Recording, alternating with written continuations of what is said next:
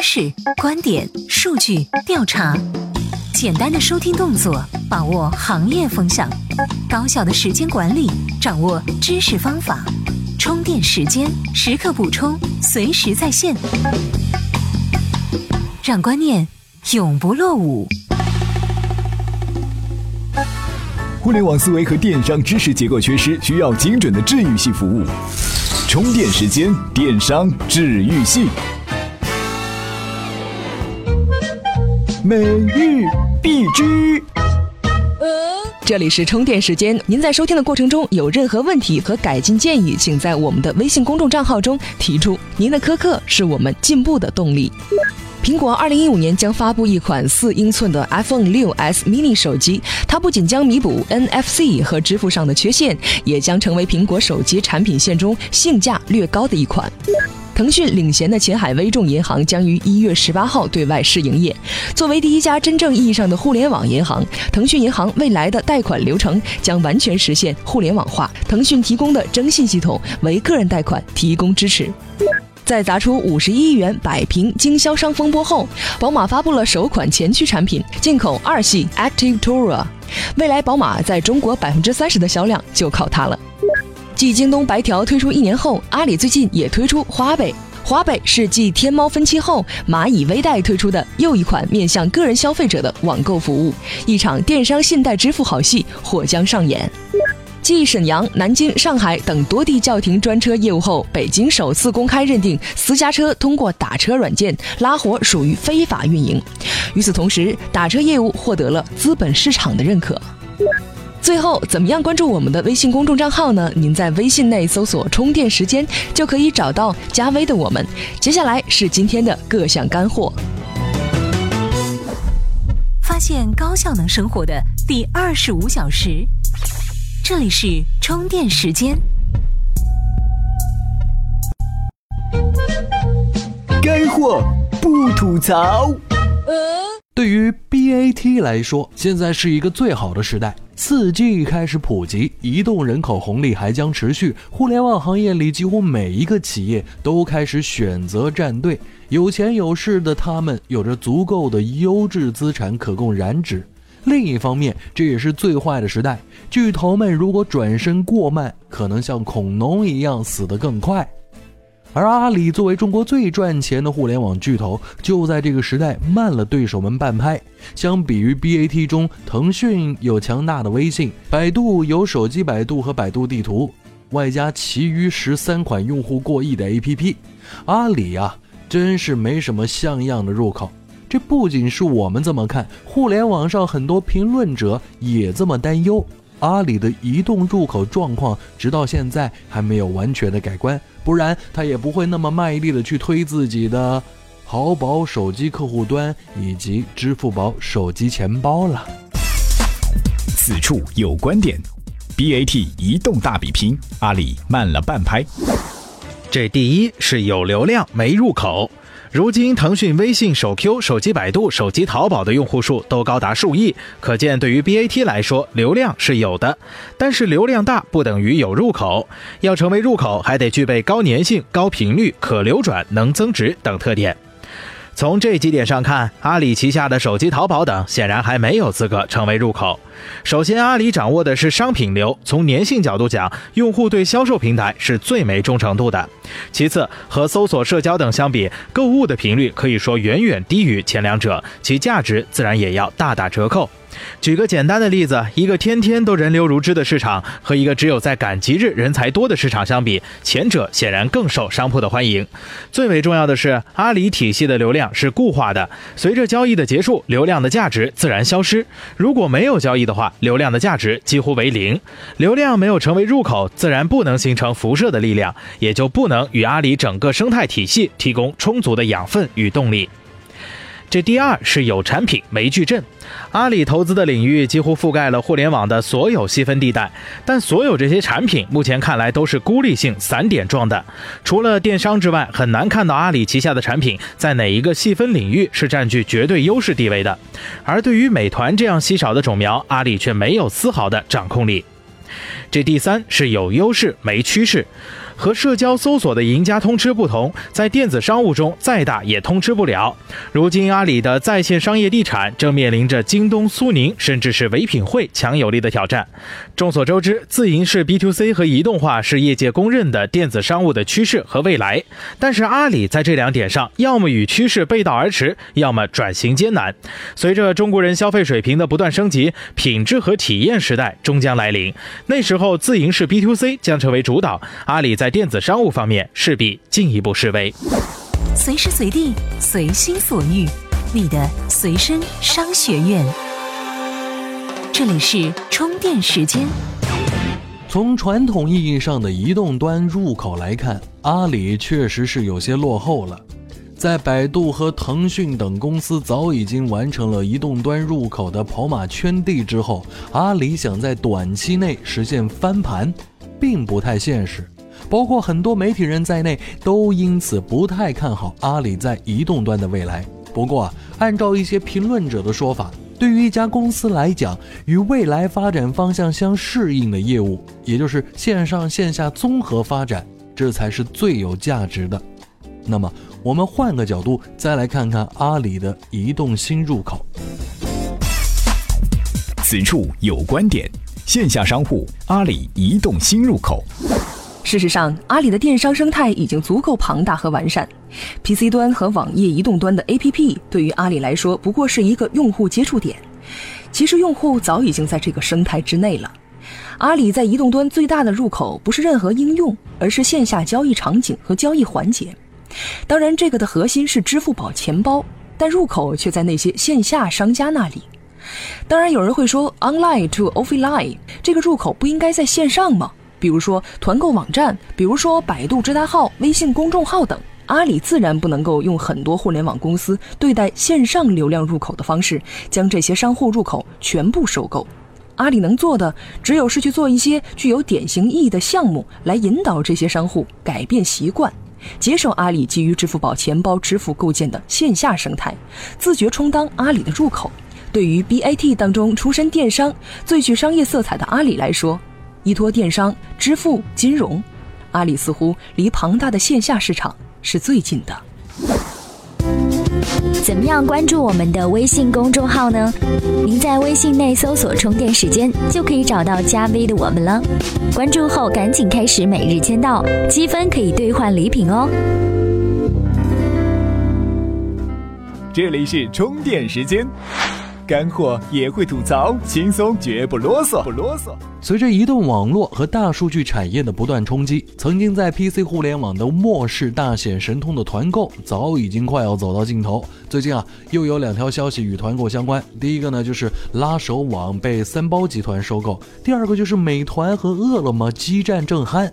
如果你看到这两条消息并加以思考，就应该知道。充电时间的编辑们不是在骇人听闻，团购网面临的问题不是如何发展，而是生存与死亡的选择问题。此处有观点：团购网站生存还是毁灭？要了解这个问题，我们必须从深层次解剖团购模式。剖析之后，之所以说团购网的末日临近，主要有三大原因：一。团购的导流模式已经过时。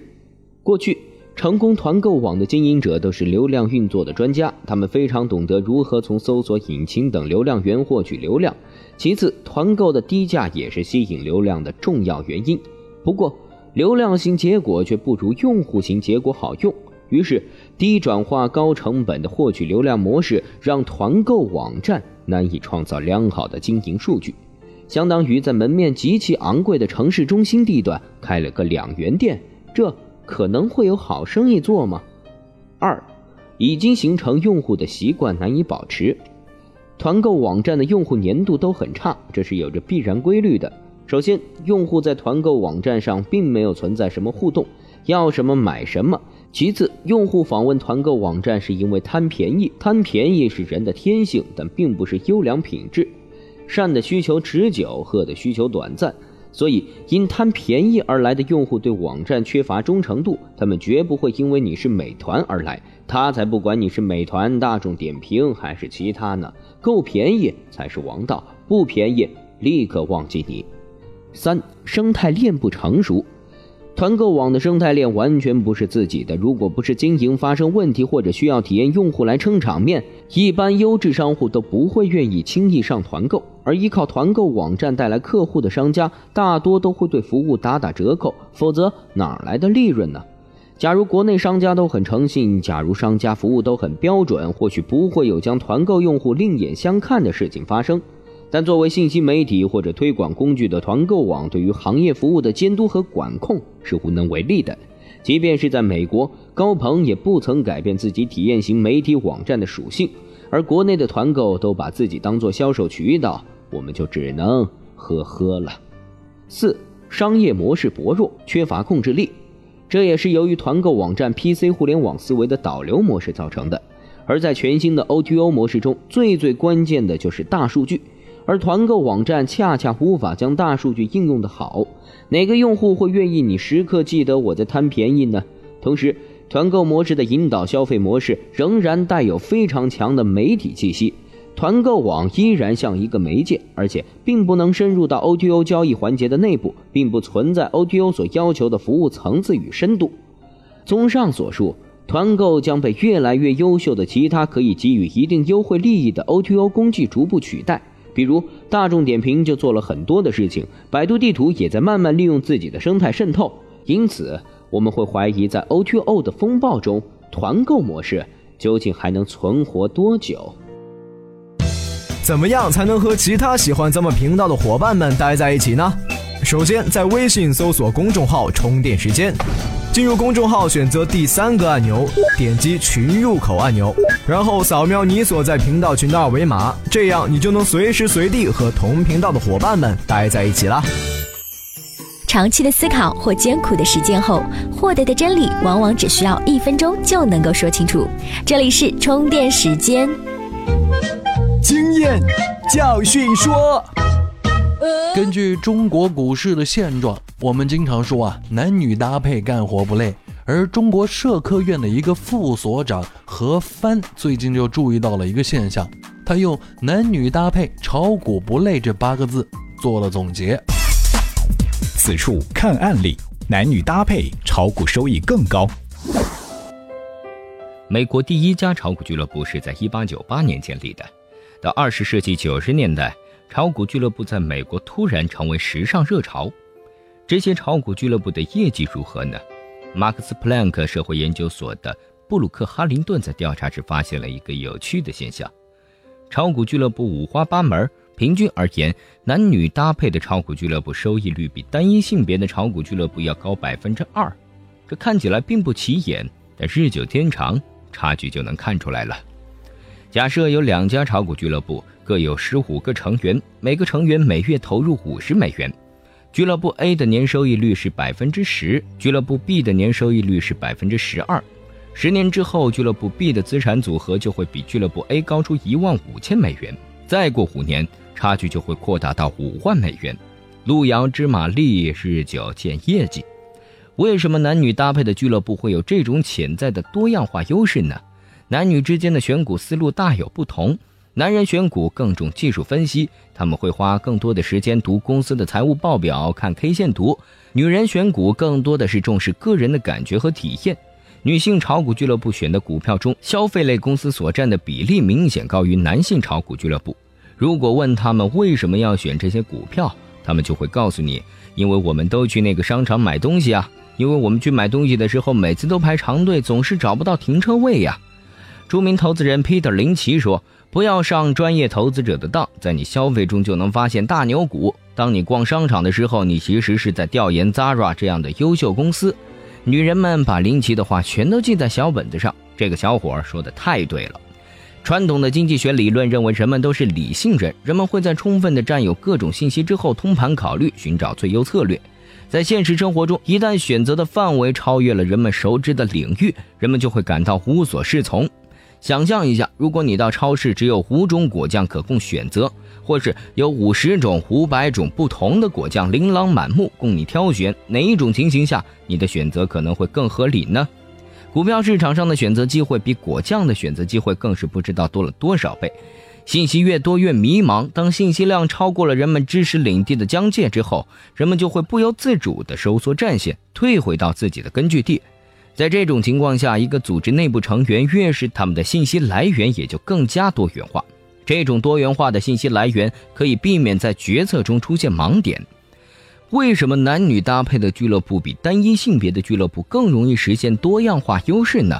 首先，男女搭配的俱乐部在选择成员的时候，毕竟隔着性别这张纸来得更加矜持，成员之间能够更好的保持适度的距离。